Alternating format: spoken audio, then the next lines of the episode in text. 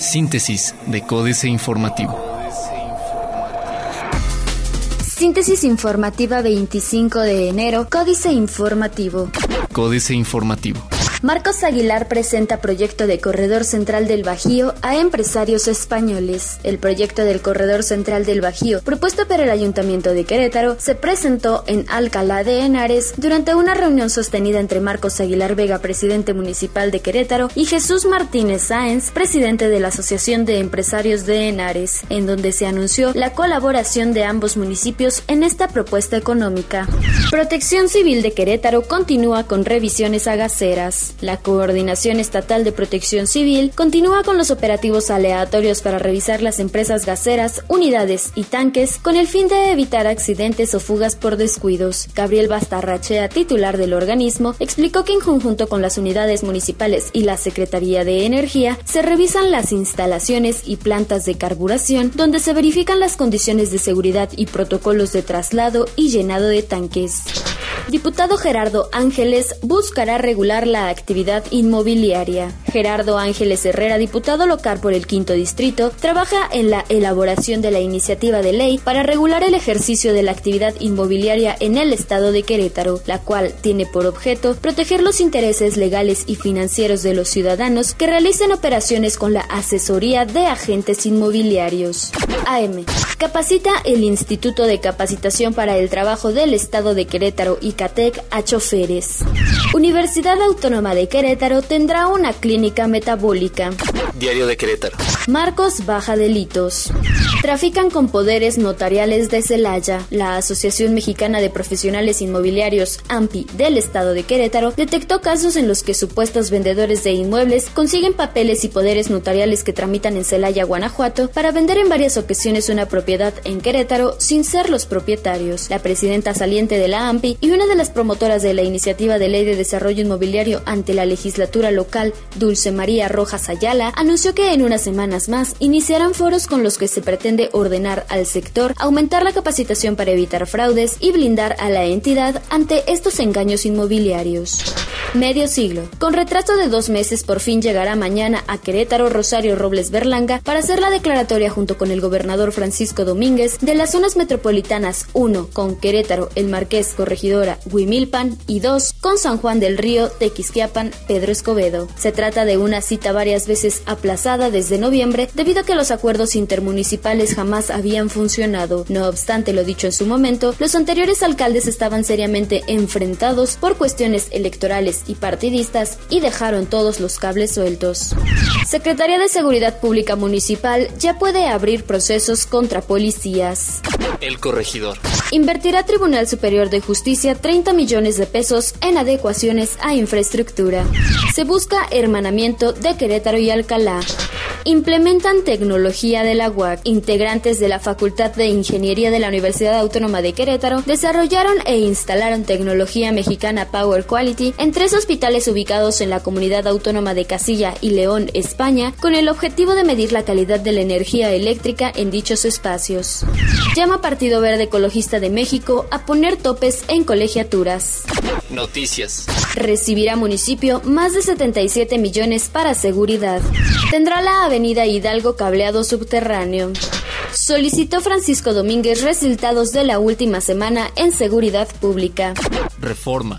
Agantalla Secretaría de Hacienda y Crédito Público beneficio de la gasolina. Mientras en Estados Unidos los automovilistas disfrutan de los bajos precios de la gasolina, en México, en donde el 50% de la que se consume viene del extranjero, solo Hacienda se beneficia de la caída de precios de los combustibles. En el país, la Magna, que es la más vendida, cuesta 13.16 pesos por litro, 62.6% más que su equivalente en Estados Unidos, la gasolina regular, por la cual se paga 8.09 pesos el litro. Bancos de Estados Unidos revisan negocios con México. Los bancos estadounidenses están poniendo fin a sus relaciones con un creciente número de clientes en México al estimar que un mayor escrutinio de los reguladores hace que el negocio no compense los riesgos que corren. El tema gira en torno a las relaciones de bancos corresponsales que permiten a los bancos mexicanos facilitar las transacciones transfronterizas y satisfacer las necesidades de sus clientes de realizar operaciones en dólares, algo que en la práctica les otorga acceso al sistema financiero estadounidense. Reprueba México en posgrados. Solo el 4% de los jóvenes mexicanos obtendrá una maestría en su vida. Esa es la estimación de la Organización para la Cooperación y el Desarrollo Económicos en el reporte Panorama de la Educación 2015. Dicho porcentaje se encuentra muy por debajo del promedio de los países miembros, que es de 22%. Va Sindicato Mexicano de Electricistas a competir un suministro con la Comisión Federal de Electricidad. La jornada. La incertidumbre económica puede ocasionar pérdida de empleos, dice la CEPS. En el Senado, rezago de 1.126 iniciativas sin dictaminar. Pemex cesa a 10.533 trabajadores, sus plazas serán canceladas. A fin de alinear la estructura organizacional y ocupacional en petróleos mexicanos que se implementará este año, serán despedidos 10.533 trabajadores petroleros y sus plazas serán canceladas de manera definitiva, revelan documentos oficiales. De acuerdo con el oficio fechado del 19 de enero de este año por el director general de la petrolera Emilio Lozoya Austin y que tiene como destinatario el subdirector de presupuesto de Pemex Mario Gobea Soria, este recorte de personal tiene vigencia a partir del 16 de diciembre de 2015.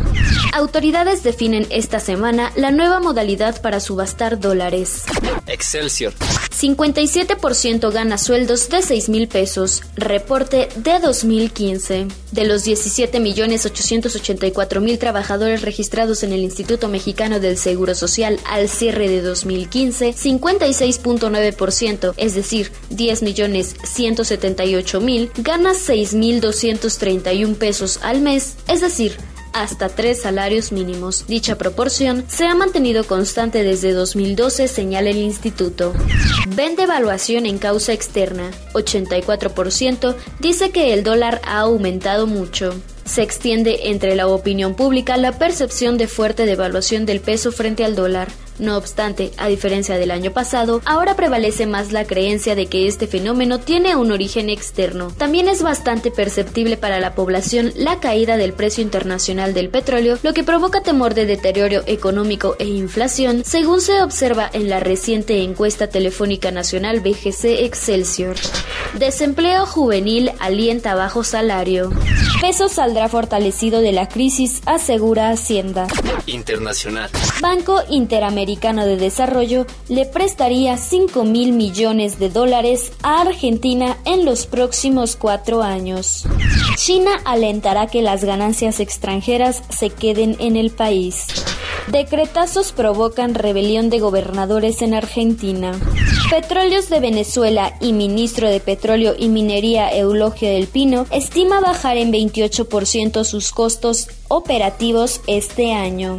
Otros medios. Pylos, la impresora 3D que utiliza tierra y se postula como solución para los sin techo. Científicos innovan en la salud con robots y nanotecnología. Desactiva app la alarma con selfie. Apple registraría la primera caída en demanda con el nuevo iPhone. Financieras. Dinero. Moreira y los negocios con España Enrique Galván Ochoa. El Tribunal Supremo de España inhabilitó al célebre juez Baltasar Garzón en 2012. Motivo, estaba hurgando de más, incluso mediante supuesto espionaje telefónico, en la llamada trama Gürtel, uno de los más sonados casos de corrupción. Se movió gente poderosa y truncó su carrera judicial. Quizá el juez de la Audiencia Nacional Santiago Pedraz, que tiene en sus manos el expediente de Humberto Moreira, también recibió presiones y no quiso correr la misma suerte. México S.A. Pemex, Premios y Realidades, Carlos Fernández Vega. En este México lindo y querido, todo funciona al revés. Por un lado, la ahora empresa productiva del Estado festeja a su director general Emilio Lozoya por obtener galardones internacionales como Ejecutivo Petrolero del Año y a su área financiera por mejor omisor corporativo de deuda. Por otro, Petróleos Mexicanos está a punto de ser degradada en su calificación crediticia por segunda ocasión en apenas un par de meses por el riesgo sustancial que para sus finanzas, mucho más débiles, implican el desplome de los petroprecios y el recorte de la inversión productiva. Capitanes. Enrique Solanas Enties, el capitán de la Concanaco, donde se agrupan las cámaras de comercio, servicios y turismo en México, sabe que no todo es negativo con la depreciación del peso y el fenómeno abre una oportunidad para que el gremio busque atraer más turismo. Políticas. ¿Es hoy diferente? Jaque mate, Sergio Sarmiento. La pregunta es si realmente esta vez es diferente. Las caídas del peso siempre han generado crisis económicas en México. Lo vimos en 1976, 1982, 1987, 1994 y 2008. Los gobiernos siempre buscaron calmar los mercados diciendo que no había razón para preocuparnos, que los fundamentos de la economía eran sólidos. Muerte necesaria. Denis Dresser. Partidizar el pleito, polarizar al país, pelear contra el crimen organizado pero selectivamente, trabajar de manera coordinada con los estados donde gobernaba su partido pero dejar solos a los estados donde gobernaba la oposición, proveer asistencia a sus amigos y negarla a sus adversarios, para después acusarlos de negligencia. Eso es lo que hizo Felipe Calderón cuando peleó la guerra contra el narcotráfico. El futuro de nuestros empleos. El informe Oppenheimer, Andrés Oppenheimer. Los titulares de la reciente reunión de unos 40 jefes de gobierno en el Foro Económico Mundial de Davos se centraron en las amenazas del Estado Islámico, los precios del petróleo y la crisis de los refugiados en Europa. Pero lo que me pareció más interesante y pasó mucho más inadvertido fue un estudio divulgado en la reunión según el cual los robots inteligentes van a eliminar más de 5 millones de empleos en los próximos próximos cinco años. Cultivos electorales en Sinaloa, Julio Hernández López. No se preocupe si no sabe quién es Quirino Ordaz Coppel. Muchos tampoco lo saben en Sinaloa, a pesar de que este sábado el PRI lo designó candidato a gobernador. La propia presidenta estatal del partido de tres colores, Marta Tamayo, ante preguntas de periodistas respecto a el bajo nivel de popularidad del abanderado, dijo que los priistas ayudarán a que todo mundo conozca al empresario hotelero Mazatleco, miembro de una de las familias económicamente más fuertes de la entidad, llegado el año anterior a una diputación federal a nombre del Partido Verde. Síntesis de Códice Informativo.